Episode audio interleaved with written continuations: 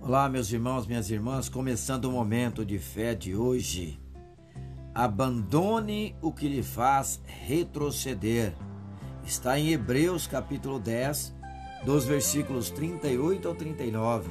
Diz assim: Mas o meu justo viverá pela fé, e se retroceder, não me agradarei dele.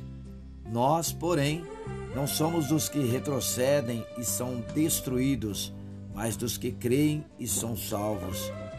Viver pela fé é indispensável para todos os crentes em Jesus, pois é por meio da fé que o cristão demonstra a sua dependência e confiança no amor de Deus e tem no como sua viva esperança.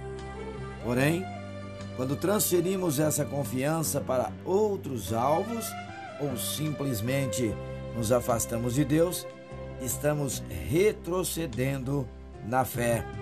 Se tem baseado a sua vida e confiança em algo criado e não no Criador, você está correndo um sério risco de retroceder. Não negocie a sua fé. Deposite-a na rocha inabalável naquele que é o autor e consumador da nossa fé, Jesus. Olhe para Ele, não se distraia com as coisas deste mundo, creia acima das circunstâncias, vale a pena viver pela fé. Vamos falar com Deus agora. Querido Deus e Pai, obrigado pelo dom da fé concedido a nós, teus filhos.